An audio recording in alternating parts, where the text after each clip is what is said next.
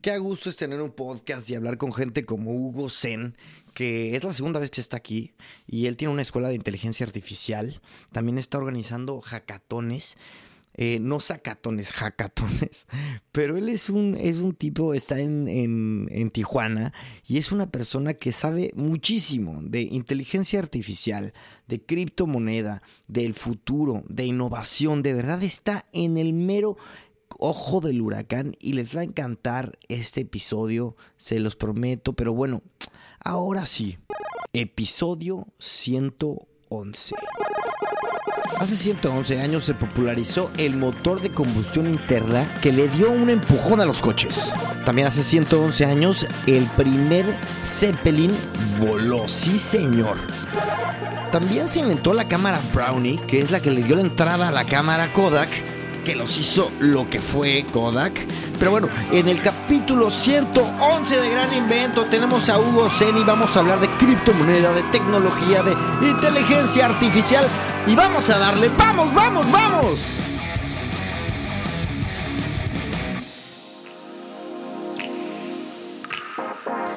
Hugo Zen, estamos grabando. ¿Cómo estás? Excelente, Chris. Gracias por la invitación eh, y encantado de estar por acá contigo. Desde Barcelona, España, Siempre me impresiona ya la tecnología. ¿Será que ya estoy viejón? No, nos acerca más, yo creo. Nos acerca más y, podemos hacer más comunidad. Que sea una comunidad global en vez de una comunidad regional, ¿no? Que se extienda. Y aparte con vínculos como ser mexicanos, como estar... Eh, por ejemplo, yo ahorita soy una empresa que está ahí en Silicon Valley. Al final tú estás llevando a gente de México a Silicon Valley estamos conectados de por donde le busques. Sí, sí, sí. Y eso, pues imagínate todo el contenido, ¿no? Dicen que para expander cualquier organización se necesita un gran producto, por un lado, o gran, gran contenido y su distribución, ¿no? Y ahora vemos que los canales de distribución se amplifican, ¿no? Desde Spotify a YouTube a redes sociales. La última vez que hablamos fue hace como ocho meses. ¿Qué tanto ha cambiado tu, tu movida? No, igual, nada más más intenso, ¿no? Más yo creo que es elevar la frecuencia de lo que estamos haciendo para ir aumentando, ir escalando y obviamente hacer el análisis que se tiene que hacer de, ver dónde podemos siempre mejorar, ¿no? Y, eh, definitivamente, eh, pues nuestro objetivo principal eh, ha sido ayudarle a las personas a capacitarse y en menos de un año puedan conseguir empleo en la industria de la inteligencia artificial, ¿no? Entonces, aún sigue siendo esa nuestra misión eh, ahora eh, tenemos un circuito, ¿no? Como te, habíamos conversado la última vez. Ahora este circuito ya lo, distribuimos en tres etapas y cada etapa depende en qué momento tú estés como programador, tú puedes entrar en vez de entrar a todo el programa en conjunto, ¿no? Y las etapas es desde capacitación. Entonces capacitamos al programador en Python, que es la base de la inteligencia artificial, bueno, y eh, también en Java y también extracción de datos y posteriormente les damos un módulo de ML. Ya terminan eso. ¿Qué es ML? Eh, machine Learning. De Machine ah, Learning. Eh, aprenden modelos eh, y algoritmos ¿no? donde pueden implementar y empiezan a, a, crear modelos en una arquitectura que se llama UNET. Y bueno, pues después ya pasan a lo más complejo, ¿no? A lo más complejo que es poner todo esto en práctica, ¿no? Poner todo esto en práctica y empiezan a trabajar en la segunda etapa. De hecho, tuvimos nuestra graduación eh, icónicamente, tú puedes creerlo, el 16 de septiembre. Graduamos ah, a, nuestra segunda generación de, estudiantes para que pasaran a la, a la, segunda etapa de nuestro programa. Y bueno, lo hicimos justamente el 16 de septiembre porque ahora yo creo que las organizaciones se basan más en misiones de comunidad que realmente en ganancias monetarias, ¿no? En lo que realmente crea tu comunidad acerca de tu propósito, acerca de lo que tú estás haciendo. Y bueno, precisamente hicimos el 16 de septiembre porque conmemora ¿no? la revolución, conmemora la independencia, conmemora el mes patrio. Y, y bueno, pues parte de nuestra misión es, es ayudar a la Latino, a América Latina, a México, a Hiring for your small business? If you're not looking for professionals on LinkedIn, you're looking in the wrong place. That's like looking for your car keys in a fish tank. LinkedIn helps you hire professionals you can't find anywhere else, even those who aren't actively searching for a new job but might be open to the perfect role. In a given month, over 70% of LinkedIn users don't even visit other leading job sites. So start looking in the right place. With LinkedIn, you can hire professionals like a professional. Post your free job on linkedin.com slash people today. A reconocer que la tecnología y la innovación es el camino número uno por el cual se van a desarrollar. Y, y bueno, pues precisamente es lo que estamos haciendo con, con, nuestra organización. Oye, ¿cuál es la diferencia en la, en la formación de un perfil de programación tal cual a secas, ¿no? Y de inteligencia artificial. Está más enfocado en back, eh, me imagino que el tema del machine learning, pero ¿qué, qué, qué realmente es lo que cambia? Pues definitivamente hay dos partes muy marcadas, ¿no? Por un lado es saber cómo extraer datos y por otro lado es cómo eh, manejar, limpiar esos datos y crear modelos eh, que estén basados en algoritmos de inteligencia artificial, como pues puede ser eh, pues ya en, en, un, en, una metodología más avanzada como puede ser el deep learning, este, pero bueno, se crean estructuras de redes neuronales en donde bueno, se va creando este modelo que predice, no predice la información o predice los resultados y esencialmente eso es lo que es la, inteligencia artificial es un modelo que te ayuda a predecir un resultado de manera más uh, accurate o, o, más directa de lo que anteriormente se tenía, ¿no? Entonces, ¿qué es la diferencia ahora entre programadores, digamos, eh, más tradicionales? Bueno, que los, los, programadores un poco más tradicionales se enfocan en el front-end, tal vez algo de JavaScript, algo de React, eh, Node.js, ¿no? Que ya son un poquito más híbridos y también, pues, eh, a lo mejor se concentran más en, en la parte del network security, en el backend, ¿no? Eh, lo que tiene diferente eh, inteligencia artificial es que pues, tienes que trabajar con datos. Y para trabajar con datos, primero tienes que saber de dónde conseguirlos, ¿no? Entonces, muchas veces el gran problema para trabajar programas o más bien aplicaciones de inteligencia artificial es de que, pues, ¿dónde están tus datos, ¿no? Como empresa, es la primera pregunta, ¿dónde están tus datos y dónde podemos conseguir esos datos para empezar a trabajar estos modelos de predicción, ¿no? Ya.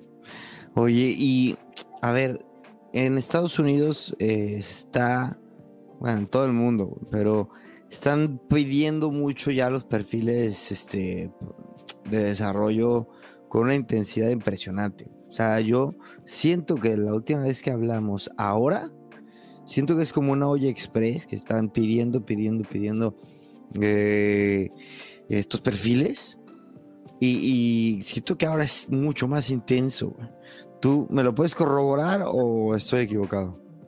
Sí, no, definitivamente el grado de los requerimientos que piden cada vez son más, más este, avanzados, pero de la misma manera eh, hay ahorita un desfase ¿no? entre la demanda y la oferta. Sobre, la, sobre todo la demanda de programadores está altísima, ¿no? Eh, programadores en inteligencia artificial está creciendo dos dígitos anualmente, tres dígitos cada dos años, ¿no? Casi un 100% en la industria.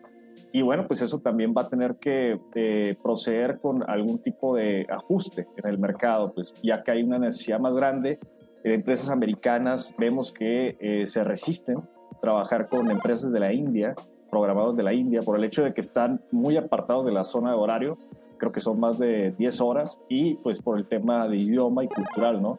Entonces están viendo opciones en donde puedan trabajar tal vez con este, equipos mexicanos, equipos de América Latina, en donde puedan suministrar ese trabajo. Y parte, gran parte del problema o del desafío es cómo elevar la base de habilidades de programadores en México y en América Latina para que esa base esté al par de los americanos y de los hindúes. Ese, es gran parte del desafío que estamos trabajando, ¿no? Y una vez que estén en esa par, Dos, es cómo culturalmente alineamos eh, esta comunidad con Estados Unidos o con, empresas multiculturales, ¿no? Porque, por ejemplo, Chris, alguno de los, de los, eh, alguno de los problemas que vimos o alguno de los desafíos que vimos en nuestra organización precisamente fue eso, que las empresas americanas eh, tenían un equipo mexicano y les costaba a veces trabajo comunicarse en, inglés, ¿no? les costaba trabajo entender la cultura americana y trabajar con estadounidenses o con equipos multinacionales. También tuvimos empresas de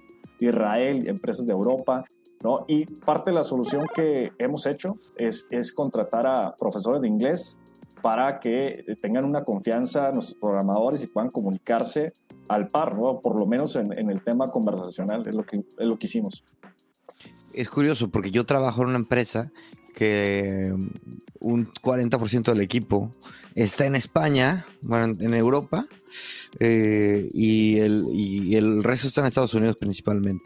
Y vivimos eso, la, diferencia este, cultural y hay mucho trabajo. Yo creo que, eh, no porque sea mi empresa, pero lo hacemos muy bien. Hay mucho trabajo en fomentar una cultura, en fomentar un trabajo de equipo, que sí realmente, a ver, también este, es también eh, causa, o sea, la causa es pues esta internacionalidad, güey, que tienes que trabajar en, en general una, una cultura que bueno, es un, es un reto muy importante. Se vienen, eh, se vienen cosas interesantes en tu, en tus proyectos. ¿Qué traes por ahí cocinando?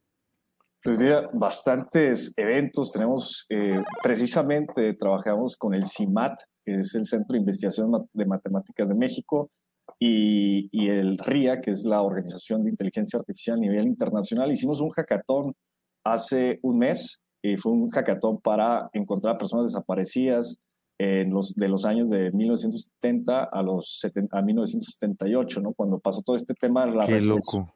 Sí, no, definitivamente. Y el CIMAT fue encargado por medio de la ONU, por medio de su agencia y su agenda, a que empezaran a integrar bases de datos de diferentes departamentos de México. Y me imagino que está pasando lo mismo en América Latina, en donde, bueno, pues quieren eh, compaginar bases de datos de personas eh, a nivel gobierno y empezar a hacer ejercicios en donde, bueno, pues se puedan integrar estas bases de datos. Y parte del trabajo que se hizo en ese hackathon fue una participación ciudadana en donde se invitaron a programadores de todo México a que trabajaran a solucionar ese problema. Y ahí parte del problema era que, bueno, cuando si tú en los años de 1970 al 78, a lo mejor eras un activista, un activista político, a lo mejor escribías, y bueno, pues no le gustaba lo que, está, lo que estabas expresando, eh, bueno, pues te, te, registraban con tarjetas físicas en donde se registraba de manera manual y textual tu nombre, se tomaba una foto y todas esas tarjetas están dentro de un archivero en una biblioteca, eh, imagínate, inmensa, con miles, tal vez millones de, de, tarjetas. Y bueno, parte de lo que se tenía que hacer era extraer esa información por medio de un, un modelo de visión computacional extraer eh, lo que vienen siendo los datos, digitalizarlos y muchas veces predecir lo que era la letra, ya que muchos de los, de los datos estaban escritos de manera manual. Entonces, el modelo de inteligencia artificial tiene que predecir, ¿no? Qué letra va a ser y empezar a categorizar, categorizar esa información y crear unos perfiles en las bases de datos ya de manera digitalizada y posteriormente empezar a, a, a ver o analizar otras bases de datos a ver si encuentran la misma información, ¿no? Es un hackathon que nos, nos llamó mucho la atención, que participamos, de hecho trabajamos en él, porque pues está eh, incentivando ¿no? esta parte de la participación eh, ciudadana, gobierno y organizaciones. Y ese es, ese es el espíritu que se debe tener para eh, poder hacer avanzar el país, para empujar el avance y el progreso del país. Ahora, en este momento estamos trabajando también en otro hackathon. Este hackathon va a ser del 9 al 11 de noviembre y tienen presencial o distancia? el, anterior.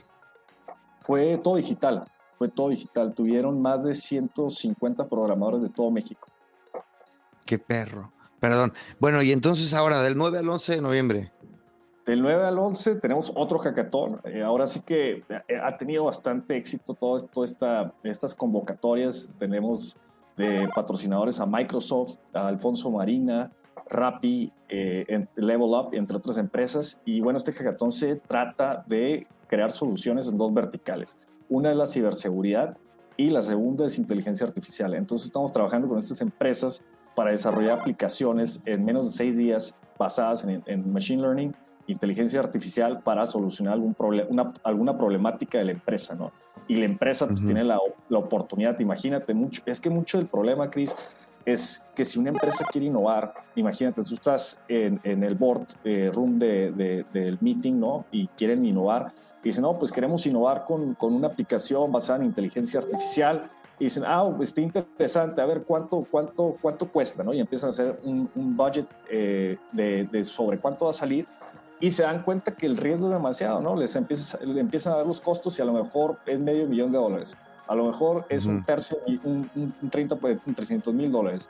El punto es que la persona que va a panderear ese proyecto de innovación también tiene una responsabilidad de ese presupuesto. Y si es ese, ese, esa innovación o ese proyecto no tiene éxito, de cabezas van a rodar, ¿no? Esa es la realidad, ¿no? Entonces el tema burocrático nos cuesta trabajo por poder exponer eh, innovación y poder, sobre todo, que se logre esa innovación por el hecho de que hay muchos riesgos dentro de una corporación. Ahora, ¿qué tal si minimizas esos riesgos y en vez de que les salga un millón de dólares, medio millón de dólares, les, les, les cuesta eh, es una inversión de 5 mil, 10 mil, 15 mil dólares, ¿no? En donde pueden minimizar el riesgo y aparte pueden tener a más de 30 equipos desarrollando una solución y saben que pues, la mejor solución de todos esos equipos va a tener la mejor calidad, ¿no? Entonces, es una gran diferencia de, de, cómo podemos minimizar riesgos a través de hackatones y ayudarle a las empresas a darles innovación de manejo, una, una manera más directa, ¿no? Donde ellos se puedan arriesgar y es un riesgo calculado, lo puedo tomar y lo voy a hacer.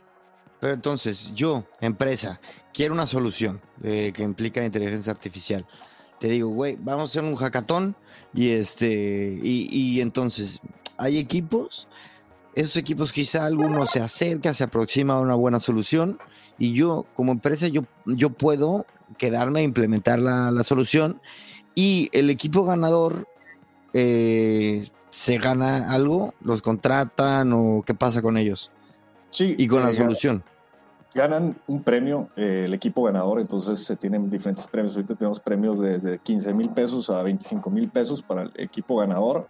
Y también en la mayor parte de las ocasiones eh, las empresas ofrecen oportunidad de empleo, ¿no? Les ofrecen trabajo a los, a los integrantes del equipo y pues, la aplicación es de la empresa, entonces todo lo que viene siendo el know-how, el código, se lo queda a la empresa para que ellos lo puedan desarrollar del, producto mínimo viable a un producto más escalable.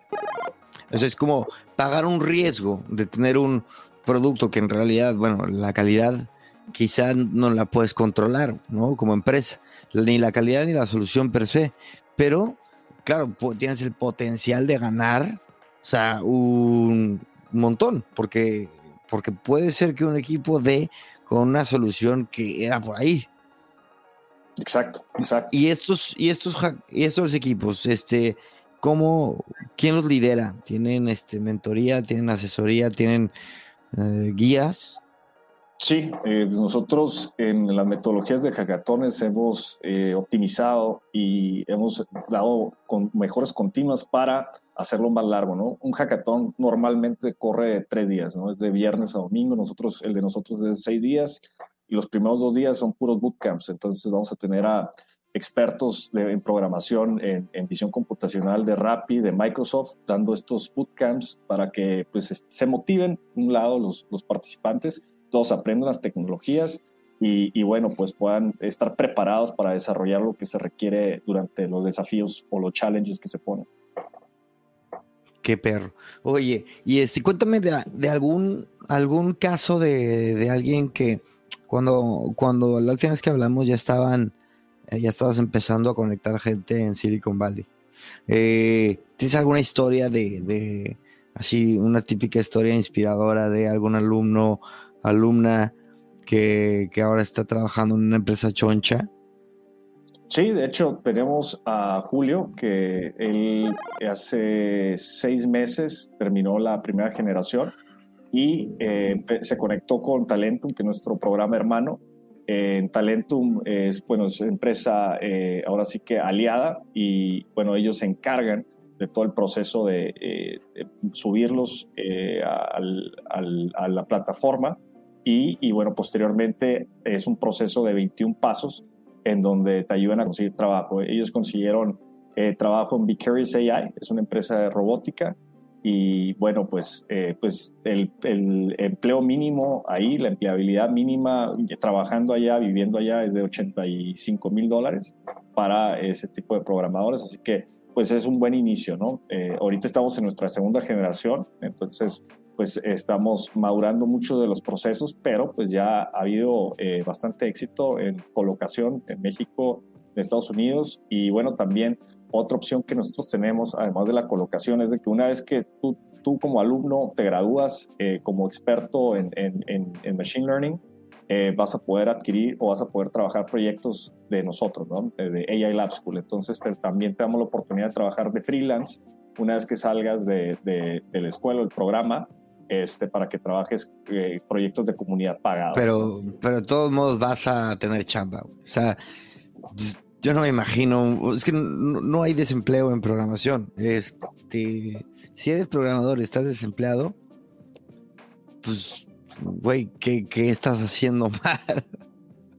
es que es increíble, yo lo veo, o sea, están, hay mucha, mucha, mucha demanda, mucha demanda. Eh, yo lo veo aquí en Europa, este, bueno, todo lo que tenga que ver con educación, este, con formación para, para, para programadores está creciendo increíble. Hugo, tú, hablando de crecimiento, tú, este, ¿cómo vas, cómo va tu crecimiento? Eh, como te comento, estamos en la, en la tercera generación eh, que se graduó, la tercera generación pasó. ¿Pero creció de alumnos?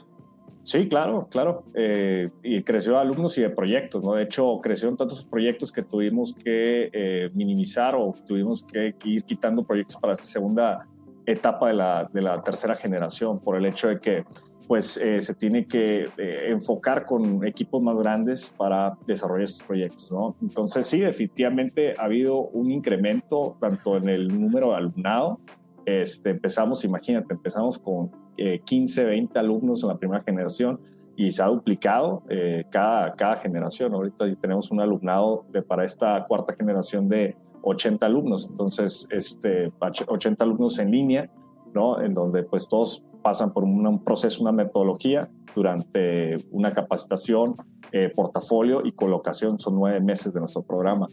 Eh, eso y pues simplemente seguimos creando más contenido, seguimos creando más hackatones. Este, Cuando dices contenido, ¿a qué te refieres? Contenido, eh, también estamos llevando una serie de, de podcasts, por ejemplo. Eh, también hacemos webinars. tenemos un webinar el día de mañana, 21 de septiembre, que se trata de cómo fortalecer tu portafolio como programador.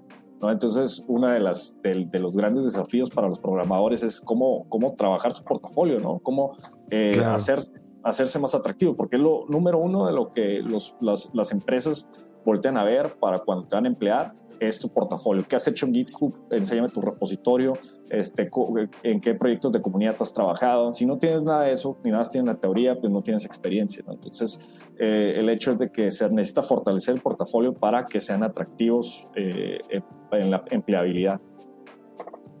Oye, Hugo, yo te veo también que estás este, como empresario desde que te conocí y desde antes, yo sabía que ahí este, estabas muy movido, pero estás ahora escribiendo, eh, colaborando con Forbes, ¿es así?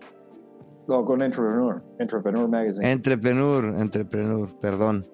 Cuéntame.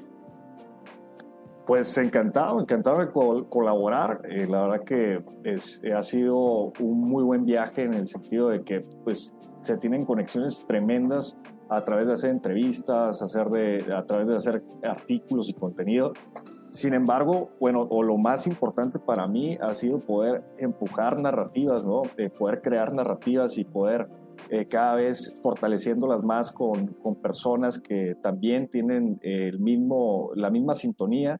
Y bueno, pues parte de nuestros artículos que hemos estado creando es México se reinventa a través de la inteligencia artificial, por ejemplo es uno de los artículos en donde pues eh, estamos proponiendo cómo México puede cambiar, reinventar su identidad en, eh, con inteligencia artificial y con la tecnología. Otros artículos que hemos escrito, México se convierte en superpotencia en los próximos 10 años en, tecnología. Eh, el artículo más reciente ha sido México se coloca en posición número 2 en tecnología en América Latina. Entonces, realmente parte de... de, ¿Cuál, es, ¿Cuál es la 1? Perdón. Chile. Chile, no, Chile. Sí, sí. Sí, Chile. Pero es, eso, no, nos escuchan en Chile, nos escuchan en Chile está todo dar porque Chile le invierte al, al, al, ecosistema, ¿no? Ellos tienen un programa que se llama Startup Chile y le invierten creo que entre 1 a 2 millones de dólares eh, anuales eh, para eh, fomentar desarrollos de emprendimiento y de tecnología, tanto nacional como internacionalmente. Entonces, aparte per cápita, pues sí, sí tienen una población bastante concentrada, ¿no? Entonces permite rápidamente generar tecnología. Lo que tiene México es de que tenemos una masa de audiencia increíble, pues, o sea, creamos un producto y tenemos una masa de consumo que Chile ya quisiera tener. Entonces, este, esa, es, esa, es, esa es la diferencia, pero pues necesitan aprovechar esas ventajas. Y, y, bueno, parte del artículo lo que destaca es de que todas, los, todas las empresas en América Latina, o la gran mayoría, quieren estar en México por, por su mercado. Pero ¿por qué? Vale, sí, quieren estar en México para atacar el mercado mexicano, pero tal cual como mercado de desarrolladores, o sea, eh, a ver, te lo voy a replantear. A mí me, me, recuerda el tema del libre comercio, ¿no? El Tratado de Libre Comercio. Tenemos a, Estados Unidos ahí enorme que pues, necesita manufactura. Eh, pues no, o sea, no fue, no fue algo que revolucionó, aunque sí cambió la identidad y cómo funciona México, sobre todo en, en el centro, centro norte, este, no, no, no transformó México, digamos que desde el core. No sé, igual no estás de acuerdo conmigo, pero ¿cómo este podría ser el caso que sí? O sea, ¿cómo podría ser en, temas de desarrollo de software, eh, pues digamos que un ejemplo que rompa esta, esta tendencia o este patrón? Pues es muy diferente por el hecho de que las maquiladoras emplean, eh, eh, pues ahora sí que labor de, muy básico, ¿no? De, línea de producción. Entonces el, mm. capital humano no está capacitado a un nivel más, más, este, más alto, ¿no? De, poder tener habilidades todavía más este, escasas, por, por así decirlo y eso evalúa pues el capital humano, ¿no? A cuanto desarrollo eh, en ingeniería, o en una programación, entonces eso hace que pues se pueda generar mayor innovación, ¿no? A través de las personas, a través del capital humano capacitado, porque la inversión realmente está en capacitar al capital humano, la inversión está en la persona, no tanto en la maquinaria, ¿no?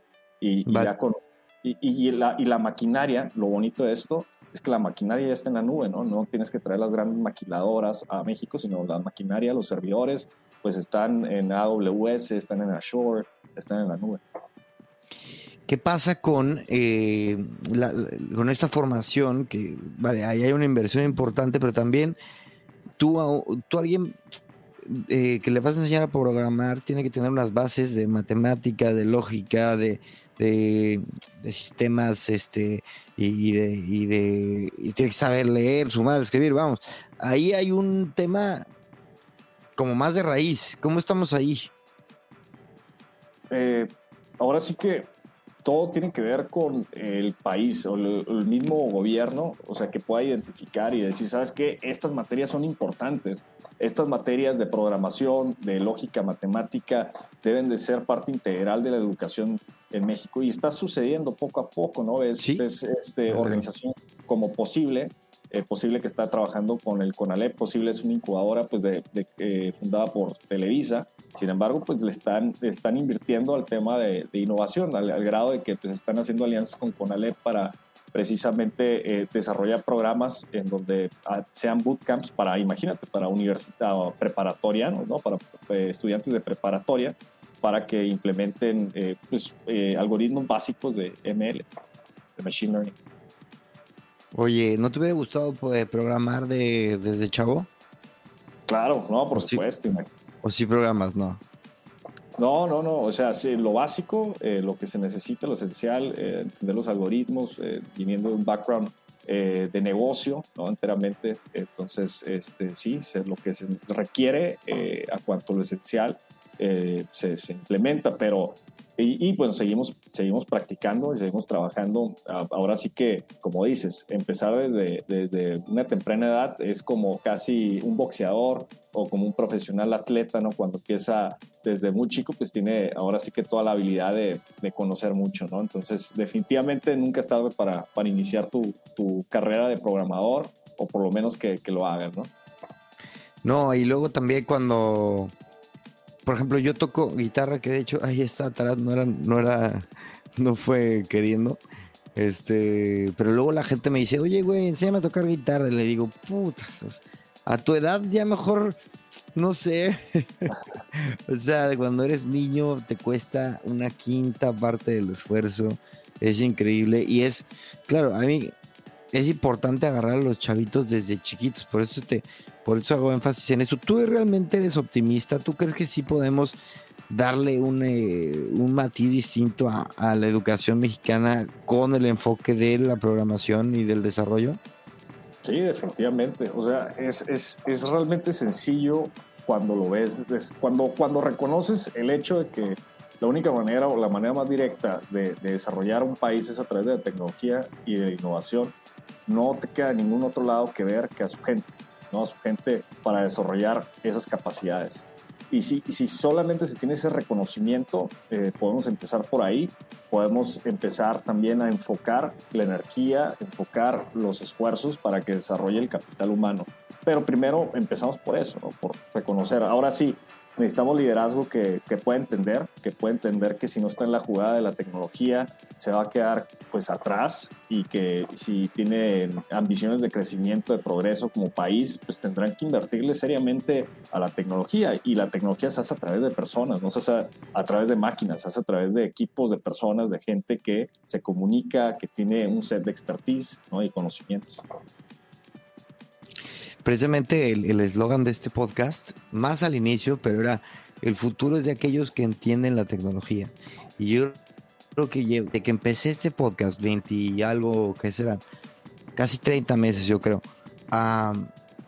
sí, bueno, al día de hoy ha cambiado. Yo creo que la gente se ha dado cuenta que, si no estás dentro, te vas a quedar fuera de la jugada, güey. O sea, si no estás ya o digitalizando tu negocio o entendiendo la tecnología o ver qué está pasando con cripto o no, te vas a quedar atrás, güey, ¿no?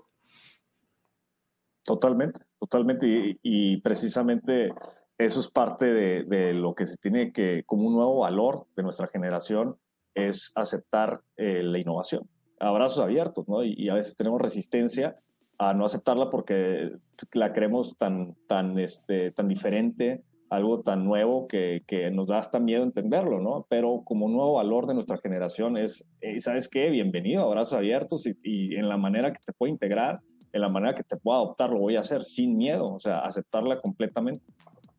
Claro, y no solo eso, sino ir, o sea, ir buscando y hambriento de tendencias, em, escuchar, güey, podcast de noticias de tecnología, eh, estar al pendiente de qué está pasando, ser un early adopter, neta, se oye muy tonto, güey, pero si ves una aplicación interesante, descárgala, vela, chécala, este, estate al día, por ejemplo, un claro ejemplo, cripto, y, este, y, quiero que me digas tú qué opinas, pero cripto hace, no te vayas muy lejos, güey, hace dos años todavía, a mí, a mí me parecía, o sea, a mí que estoy en esto, me parecía un poco, un poco abstracto. Y ahorita es como que todo, todo mundo ya está aceptando y asumiendo eh, que es una forma válida de intercambiar valor.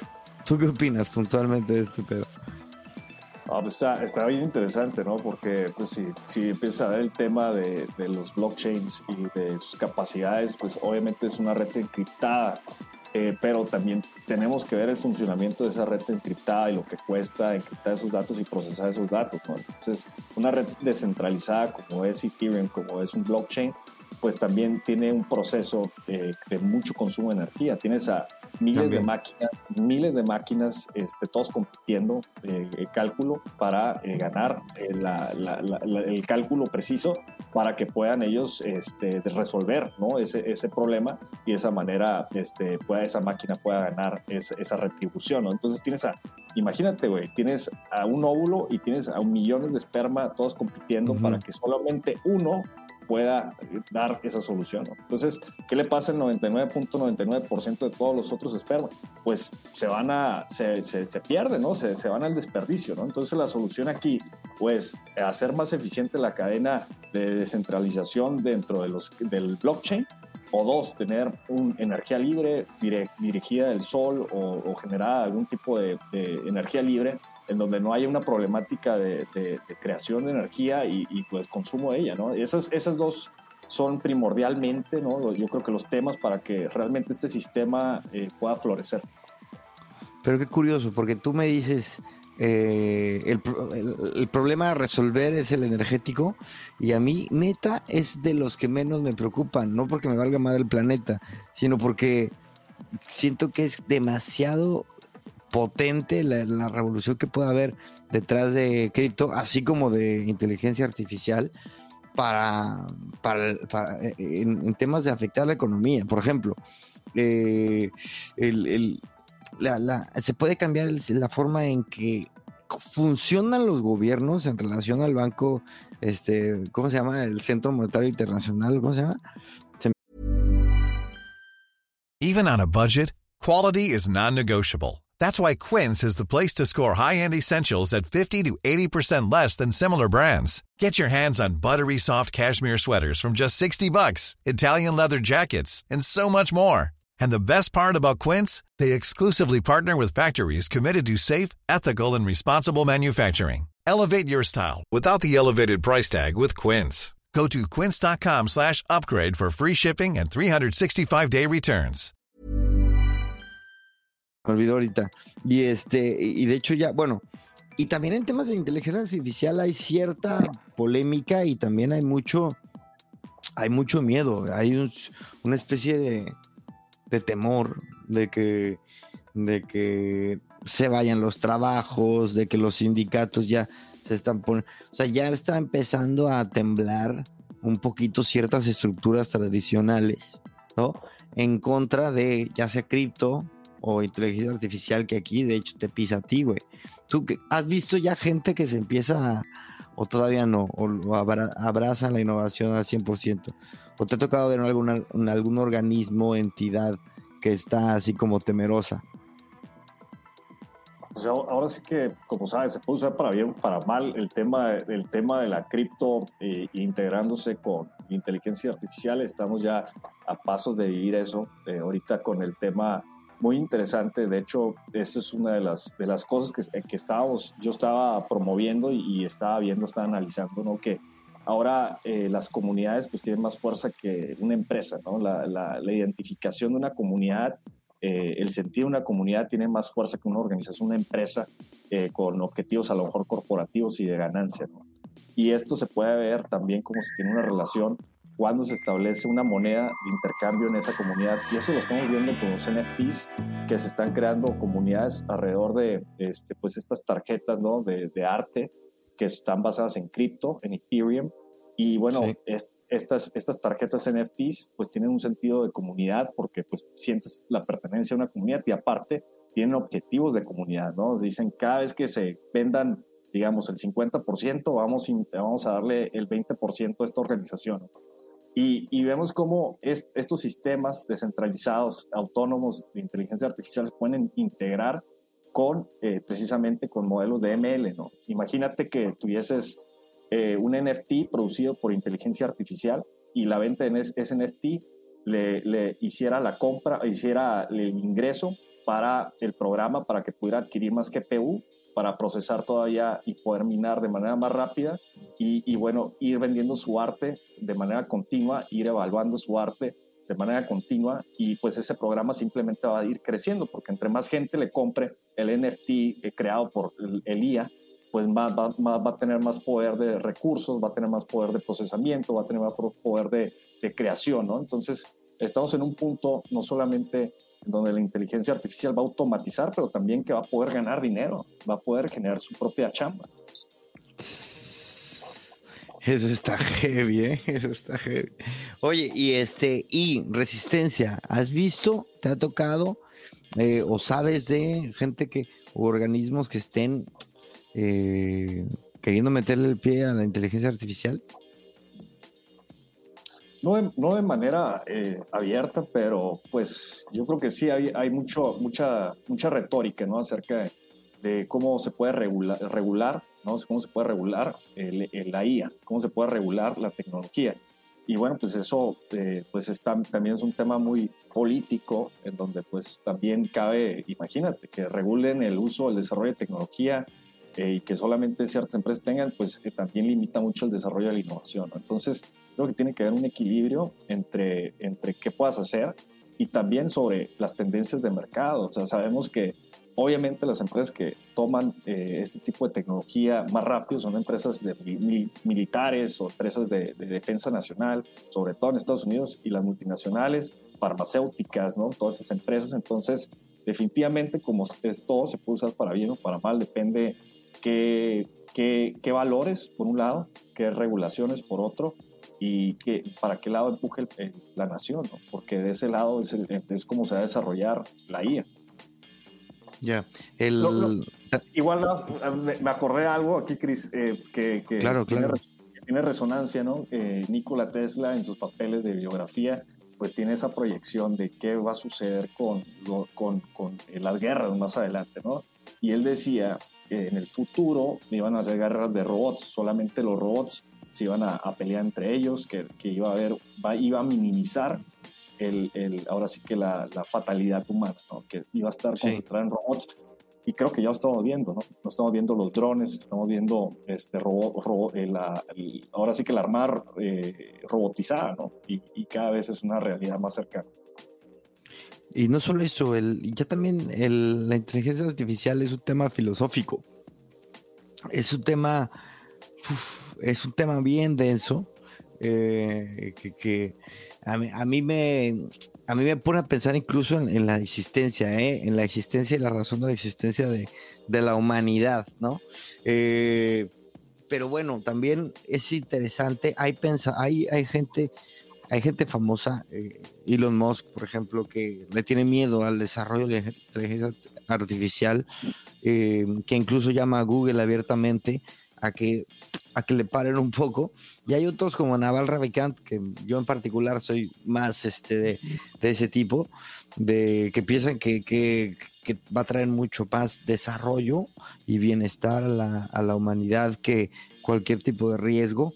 Yo creo que hay que hay que darle sin miedo y sin regulación. Evidentemente hay que, a mí sí me parece que los Big Four hay que tener un ojo encima de ellos, este, porque sí están muy, muy grandes, pero fuera de ello hay que eh, educarnos, subirnos al tren, eh, entrarle y, innovar y asumirlo y, y emocionarnos, ¿no?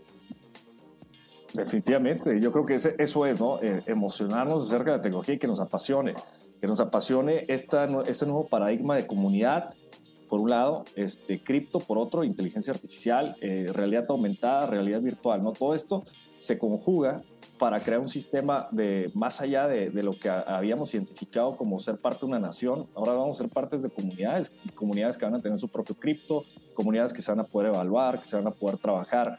Y, y, y esa es la, la, evolución o el desarrollo ¿no? de un nuevo, a lo mejor un nuevo paso para, para nuestra humanidad.